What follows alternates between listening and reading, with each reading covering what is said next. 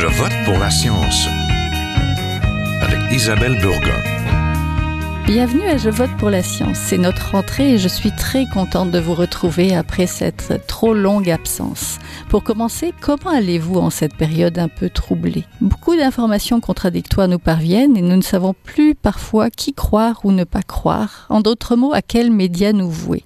L'information scientifique n'y fait pas exception et justement, nous allons en parler aujourd'hui plus exactement de son importance en période de pandémie, mais aussi après cette crise sanitaire, nous allons nous demander si les chercheurs ont une place à prendre dans la lutte à la désinformation et pour nous guider à faire face aux enjeux planétaires auxquels nous sommes confrontés. Y a-t-il une place à prendre par les universitaires dans la sphère publique? Nous vous en parlons tout de suite, restez à l'écoute.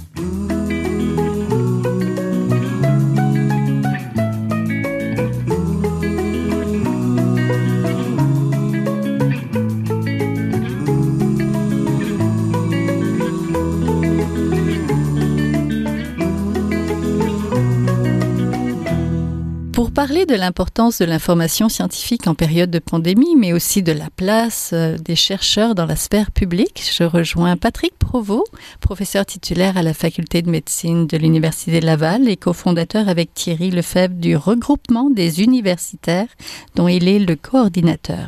Bonjour. Bonjour Isabelle.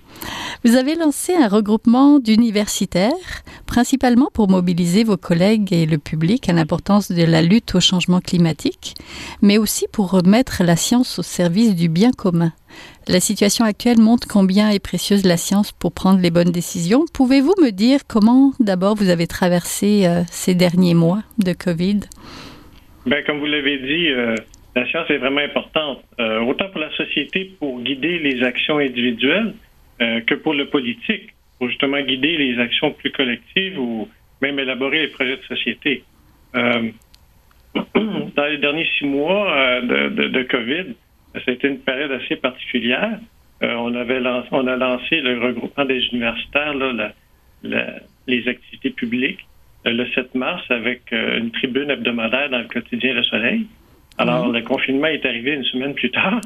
Euh, on n'a pas été, ben, on a été euh, pris un petit peu au dépourvu parce qu'on avait quand même planifié plusieurs articles sur l'environnement, mais on en a profité justement pour euh, d'avoir l'attention des gens, hein, et aussi ça nous a permis d'expliquer le contexte de la pandémie, donc l'origine du virus et aussi les causes probables reliées à la dégradation de l'environnement.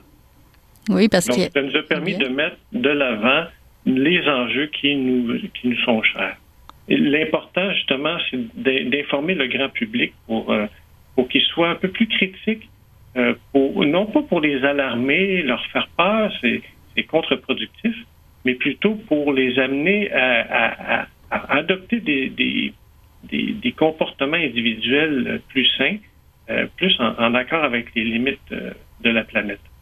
Présentez-nous peut-être un peu des universitaires il y a vous, votre collègue Thierry Lefebvre, mais vous êtes beaucoup plus nombreux que ça. Oui, bien maintenant, on, est environ 420 membres du regroupement. On, est, on, provient de, de 7 des 19 universités québécoises, donc c'est principalement au Québec. Euh, mais il y a aussi des membres qui sont à l'extérieur en Europe ou dans l'Ouest canadien. Euh, la plupart sont des professeurs d'université, euh, mais et, tout ce qu'on partage, c'est justement euh, notre sensibilité envers les changements climatiques et on veut vraiment euh, euh, porter la parole des scientifiques auprès du grand public. Oui, c'est pas très populaire auprès des chercheurs et des scientifiques généralement de prendre la parole en public et de donner son avis. Comment le vivent un petit peu vos collègues? Est-ce que vous avez un petit peu de, de, feedback par rapport à ce que vous faites dans votre milieu, dans votre université? Ben, tout d'abord, oui, c'est vrai que c'est pas euh, c'est pas habituel pour un chercheur de sortir euh, dans les médias généralistes et d'aller communiquer son savoir au grand public, mais c'est vraiment important. Euh, une des raisons pourquoi c'est pas naturel, c'est que de par notre cursus, on est évalué nous-mêmes, on est évalué, on n'est pas évalué justement sur ces bases-là de communication grand public, et aussi les directions d'établissement ne, ne tiennent pas compte de ces activités-là souvent dans les promotions ou dans, mhm. les, dans les critères de, de, promotion. Donc, à ce moment-là, ben, mais par contre, je dois vous dire que depuis qu'on a lancé le regroupement, il y a plusieurs professeurs qui ont pris la parole dans, dans les médias grand public et qui ne l'auraient pas fait si le regroupement n'avait pas été là. Donc, il y a quand même des effets bénéfiques. Est-ce qu'il y a des effets bénéfiques aussi? Si vous deviez faire un petit bilan du côté de ce qui a circulé au sein des médias, particulièrement dans les médias sociaux ces derniers temps, ça serait quoi? Ah, euh, ben, Moi, ce que je constate, euh, et puis c'est peut-être l'effet du président euh, des États-Unis, mais je, remarque une polarisation, une polarisation des débats, et puis les dialogues qui sont sont. Donc ça, je, déplore ça, c'est vraiment dommage. Euh, les médias, souvent, vont chercher à être sensationnalistes, donc toujours des, des médias qui vont euh, communiquer des, des, nouvelles plutôt alarmistes. Euh, mais c'est ça, c'est la division, c'est la polarisation des débats, c'est le dénigrement de l'autre, qu'on soit pour ou contre le port du masque, etc. C'est important de, de comprendre les appréhensions, les craintes de l'autre, euh, aussi les motivations qu'il apporte. Donc ça, euh, c'est sûr que c'est plutôt difficile ces temps-ci. Euh, il y a aussi un manque d'information. je pense que les journalistes, ce serait bien s'ils posaient les bonnes questions. Il y a beaucoup de questions qui se demeurent toujours sans réponse. et puis que justement, c'est à l'absence d'information souvent que les, les, gens vont se mettre à penser à aller, à aller en direction des, des théories de complot et tout ça. Donc, euh, puis aussi le portrait global qui, à mon avis, manque. Euh, et puis aussi la perte de notre sens critique. C'est comme si euh, on, pouvait difficilement critiquer toutes les mesures qui sont prises par le gouvernement, alors qu'on devrait, au contraire, conserver ce, cet esprit critique-là, poser des bonnes questions pour justement continuer à guider les bonnes décisions. Est-ce que c'est pas parce que c'est difficile d'expliquer ce qu'est la science on a souvent l'impression quand on lit les médias généralistes que la science c'est quelque chose, la science a dit ça, la science a dit ça, euh, alors que c'est un processus qui est beaucoup en changement et on se questionne beaucoup. On a vu justement avec la Covid-19 tous les, retournements et les questions que, que les chercheurs ont eux-mêmes au quotidien. C'est sûr que, bon, avec une nouvelle maladie qui apparaît comme ça, on, apprend à la connaître aussi. Ben, la, science, elle peut bousculer. Elle peut bousculer les gens dans leurs idées, dans, le, dans leur perception du monde. Alors, quand on, bouscule les, certitudes des gens, euh, les gens vont, vont, vont, craindre euh, parce que c'est comme si ça les remettait en question. Mais ça, ça remet seulement en question leur connaissance. Euh, et puis, à ce moment-là, c'est important de, les accompagner pour justement qu'ils gardent toujours des points de repère. Euh, et puis, c'est pas évident pour les gens. Bon, moi, je suis scientifique. Ma vie est centrée sur la science, donc je comprends la science, mais la plupart des gens ne comprennent pas la science. Donc, c'est important de leur communiquer que ce sont des connaissances objectives euh, que, l'humain acquiert euh, grâce à des travaux de recherche et tout. Et puis, euh, ça nous donne une idée de l'état du monde dans lequel on vit. Et puis, avec la COVID-19, ben là, on en apprend un peu plus du côté virologie, microbiologie, épidémiologie, mais reste que il y a aussi d'autres aspects des d'autres sciences aussi, comme la, psychologie, la sociologie, la, la science du développement de l'enfant, la philosophie. Donc, il y a toutes ces sciences-là qui on doit mettre ensemble pour arriver à poser un regard là, quand même critique sur notre monde. Quels sont les moyens dont disposent les chercheurs pour prendre une part active au débat de société, pour avoir une influence peut-être sur ces grandes questions? Ben, tout d'abord, euh, c'est important de cibler euh, autant le grand public euh, que les politiciens, les décideurs politiques. Ça, c'est important que les chercheurs soient actifs à ces deux niveaux-là.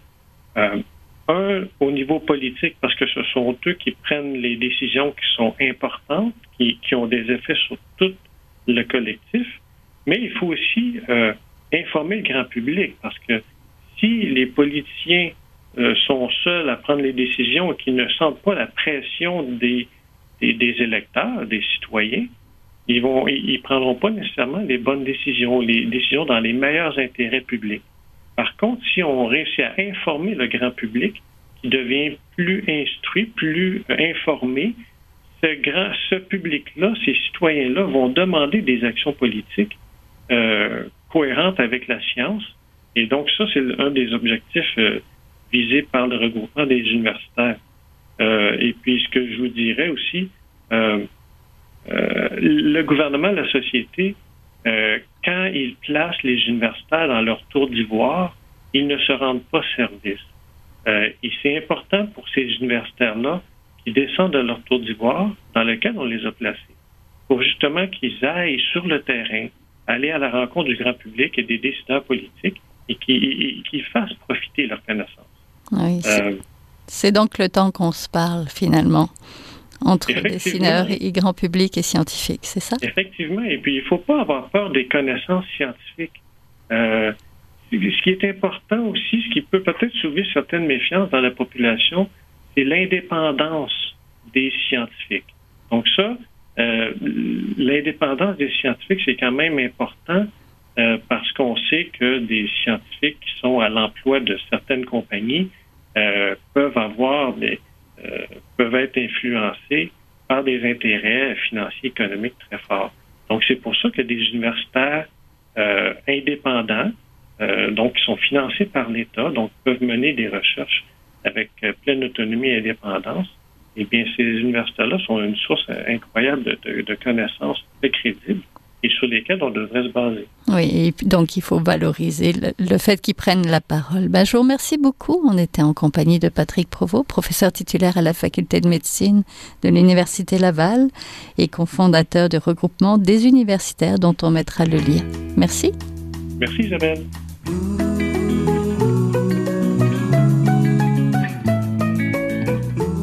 Vous êtes toujours à Je vote pour la science, là où la science rencontre la politique, une émission produite par l'agence Science Presse. Vous pouvez visiter son site internet au sciencepresse.qc.ca.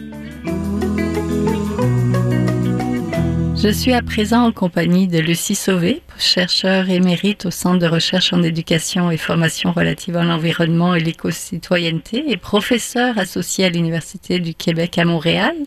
Elle est aussi coordinatrice du collectif scientifique sur la question du gaz de schiste et des enjeux énergétiques. Bonjour. Bonjour. Nous vivons une période troublée alors que le rôle des chercheurs dans le monde est où les contacts et l'information se passent principalement par la voie numérique. Comment le vivez-vous? Ben écoutez, il faut apprendre à rejoindre la voie numérique. Hein? C'est important. Je pense plus que jamais là, que les chercheurs scientifiques euh, développent des compétences en communication, en vulgarisation. Il faut apprendre à interagir avec le monde des médias, puis apprendre à interagir aussi avec les groupes mobilisés qui sollicitent euh, notre expertise. Puis ça, ben, fort heureusement, on le voit quand même de plus en plus. Hein. Beaucoup de chercheurs vont, vont s'engager dans l'éducation scientifique euh, des, différents publics, les blogs, les chroniques, les articles, les lettres dans les journaux. Puis euh, aussi, en fait, on, on, le constate, là, il ne s'agit pas seulement de diffuser de l'information, mais d'exercer une veille critique sur l'information diffusée justement par les voies numériques et autres. Il faut stimuler l'esprit critique, euh, aider à décoder l'information. Mais aussi, je pense que j'aimerais souligner que au-delà de, de l'éducation euh, scientifique, euh, ben, les chercheurs doivent pas hésiter à prendre position, hein, à s'engager dans les débats publics. Euh, on, on l'a vu hein, récemment, entre autres, comme, comme, exemple de ça, il y a des chercheurs qui sont associés au GREM, groupe de recherche et d'éducation sur les mammifères marins, qui ont diffusé quand même largement dans les médias leur étude sur euh, l'impact de la circulation maritime sur les populations du beluga. Puis ils ont pris position pour un moratoire sur le développement du trafic euh, sur la rivière Saguenay. Ça, je pense que c'est un exemple du lien étroit entre la science, science et politique. Et euh, c'est sûr, dans, les choix de, des objets de recherche, dans les recommandations qui découlent des conclusions, puis dans nos efforts de diffusion, il y a une dimension politique. En fait, euh, politique, ça, peut paraître comme un, mot lourd, mais, mais finalement, politique, ça veut dire s'occuper ensemble des choses qui nous concernent mhm. tous. C'est ça que ça fait dire. Puis mon Dieu, on l'a vu avec la pandémie, à quel point la science joué puis joue encore un, rôle politique. C'est le gouvernant le plus fiable euh, dont on. C'est sûr qu'on a besoin toujours du savoir de terrain, du savoir d'expérience et les chercheurs doivent travailler aussi au, dialogue avec euh, les différents modes de construction du savoir. Puis on sait aussi que quand on parle de la science, il faut éviter de la mystifier. En fait, quand on dit la science, en fait, on fait référence aux résultats des recherches qui sont actuellement disponibles qui relèvent d'une approche scientifique. Avec, avec la pandémie, là, on, on nage en pleine complexité, en pleine incertitude. Et bon, c'est sûr qu'on connaît mieux le virus, on connaît mieux ses effets, on peut envisager un vaccin, puis on sait que le virus peut entrer en mutation aussi. Puis de ça, on ne sait pas grand-chose. Mm. Euh, on observe le comportement du virus euh, au sein de la population humaine, mais, mais le portrait, euh, en tout cas, a ses limites et puis ses biais aussi. Alors, dans, dans ce contexte-là, faut surtout pas oublier le principe de précaution. C'est sûr que c'est d'ordre éthique, mais c'est aussi un gouvernail essentiel. Et puis, on l'a bien évoqué là, pour gérer la pandémie, mais malheureusement, en tout cas, on néglige beaucoup le principe de précaution quand vient le temps de prendre des décisions euh, qui affectent euh, l'environnement. Oui, en rejoignant ce regroupement, vous visiez justement à mobiliser vos collègues universitaires au changement climatique et à l'importance de l'éducation à l'environnement. Est-ce encore d'actualité? Oh oui, ces questions-là sont malheureusement préoccupantes plus que jamais. Puis on, on le sait d'autant plus qu'elles risquent de rester dans l'ombre de ce qu'on appelle la relance économique euh, de l'après-Covid. En tout cas, on l'a vu dans la dernière mouture de la loi 61 du gouvernement mhm. Legault, euh, qui visait, entre autres, à alléger, accélérer le mécanisme habituel d'évaluation environnementale. Il s'agissait, en tout cas, il s'agit encore de, propulser des projets, mais sans aucunement prioriser une relance euh, qui soit axée sur la transition écologique.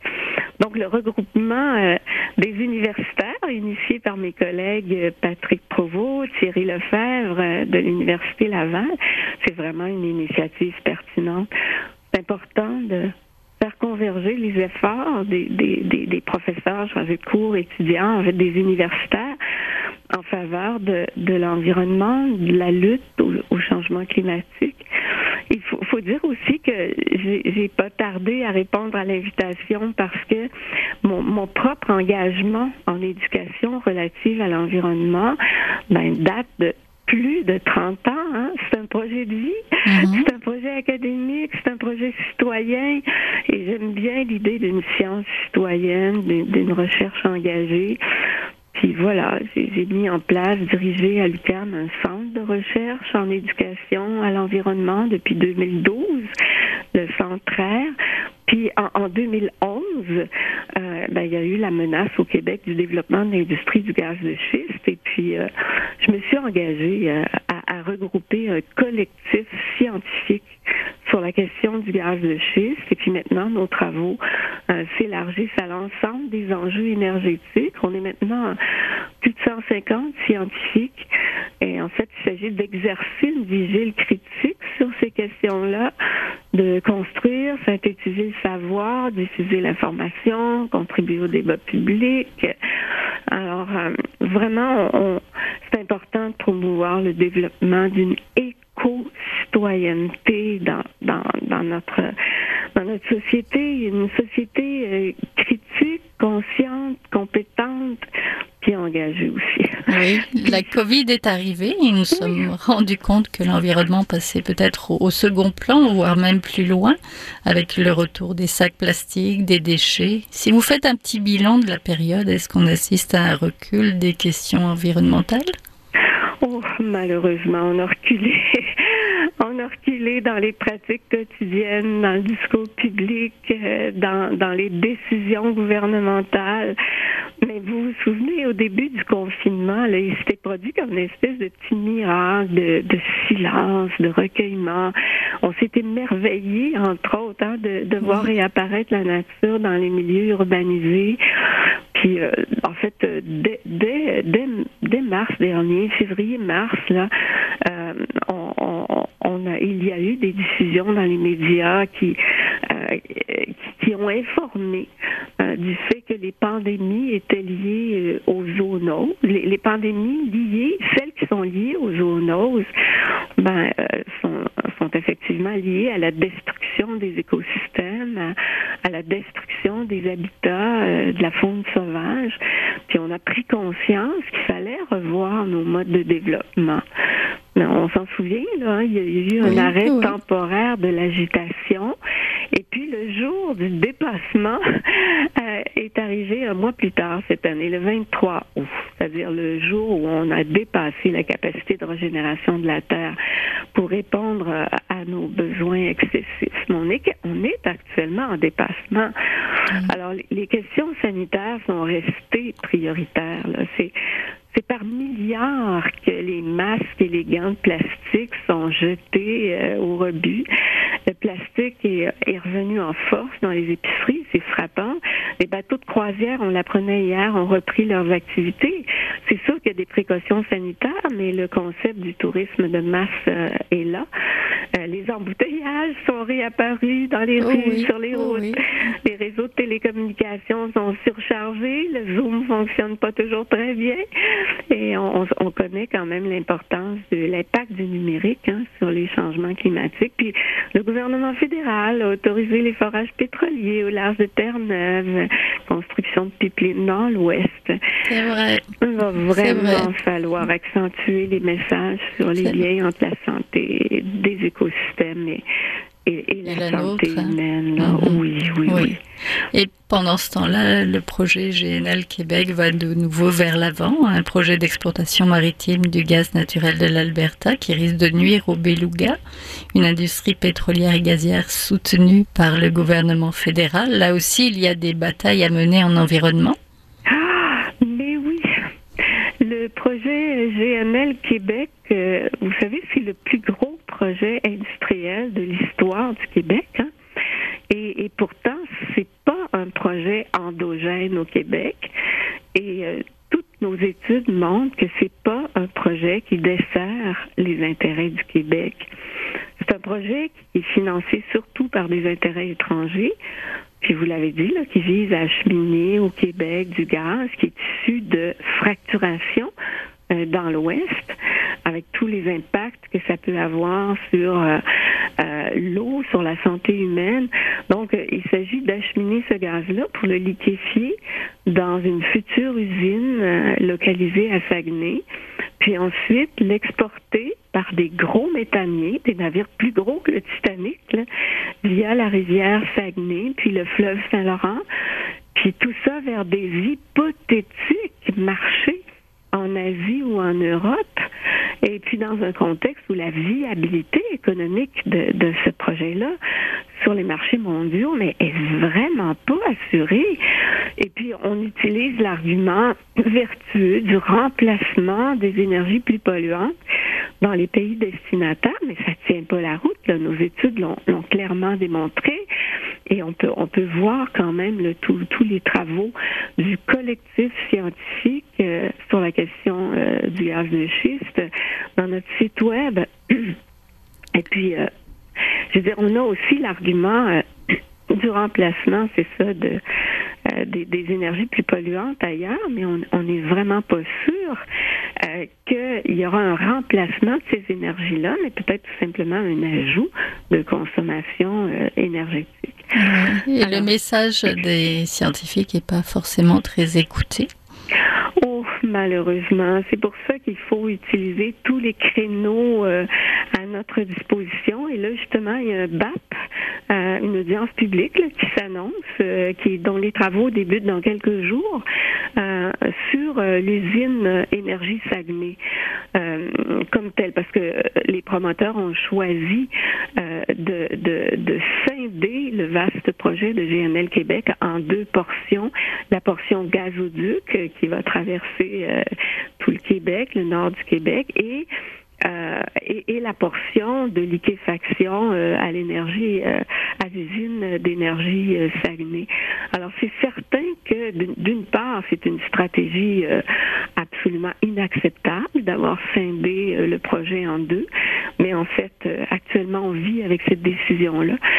C'est certain que notre collectif scientifique s'est engagé hein, dans, cette question là et là on, s'apprête évidemment à participer à la période de questions du BAP et puis euh, à, la rédaction euh, d'un mémoire.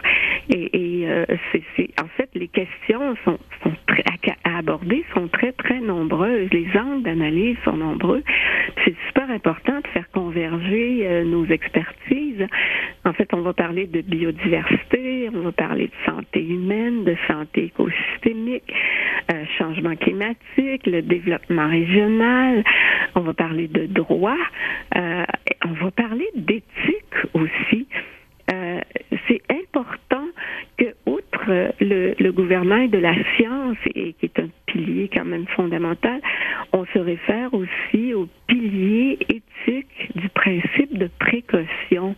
Euh, il va falloir qu'on apprenne à prendre des décisions en fonction du bien commun. Puis quand on évoque l'idée d'intérêt collectif, là, il va falloir qu'on mhm. réfléchisse à, à ce qu'on entend par euh, intérêt collectif. Alors, euh, ben, c'est à oui, c'est à suivre. Ça va, ça va être à suivre. il va falloir aussi entendre la voix des scientifiques. Donc, on, en parlera dans, dans, une prochaine émission, plus concrètement et plus en longueur. Ben, merci beaucoup. Merci, Lucie Sauvé, chercheur émérite au Centre de recherche en éducation et formation relative à l'environnement et à l'éco-citoyenneté de l'UCAM. Donc, merci. Merci à vous. Au revoir. Bonne journée. Voilà, c'est tout pour cette semaine. Je vote pour la science C'est une production de l'agence Science Presse avec Radio VM, à la régie Daniel Fortin, Isabelle Burguin au micro et à la réalisation. Prenez soin de vous et de vos proches et restez bien informés sur Radio VM. Pour notre part, nous avons des rediffusions tout au long de la semaine. Vous pouvez nous réécouter en podcast aussi sur le site de l'agence Science Presse. Et comme toujours, partagez cette émission, surtout si vous l'avez aimée et portez-vous bien et bonne semaine. Jin est un chercheur typique de ceux pour qui les progrès de la bioinformatique ont préséance sur le sens biologique et pour qui la grosse constitue la seule logique. On y parle de génome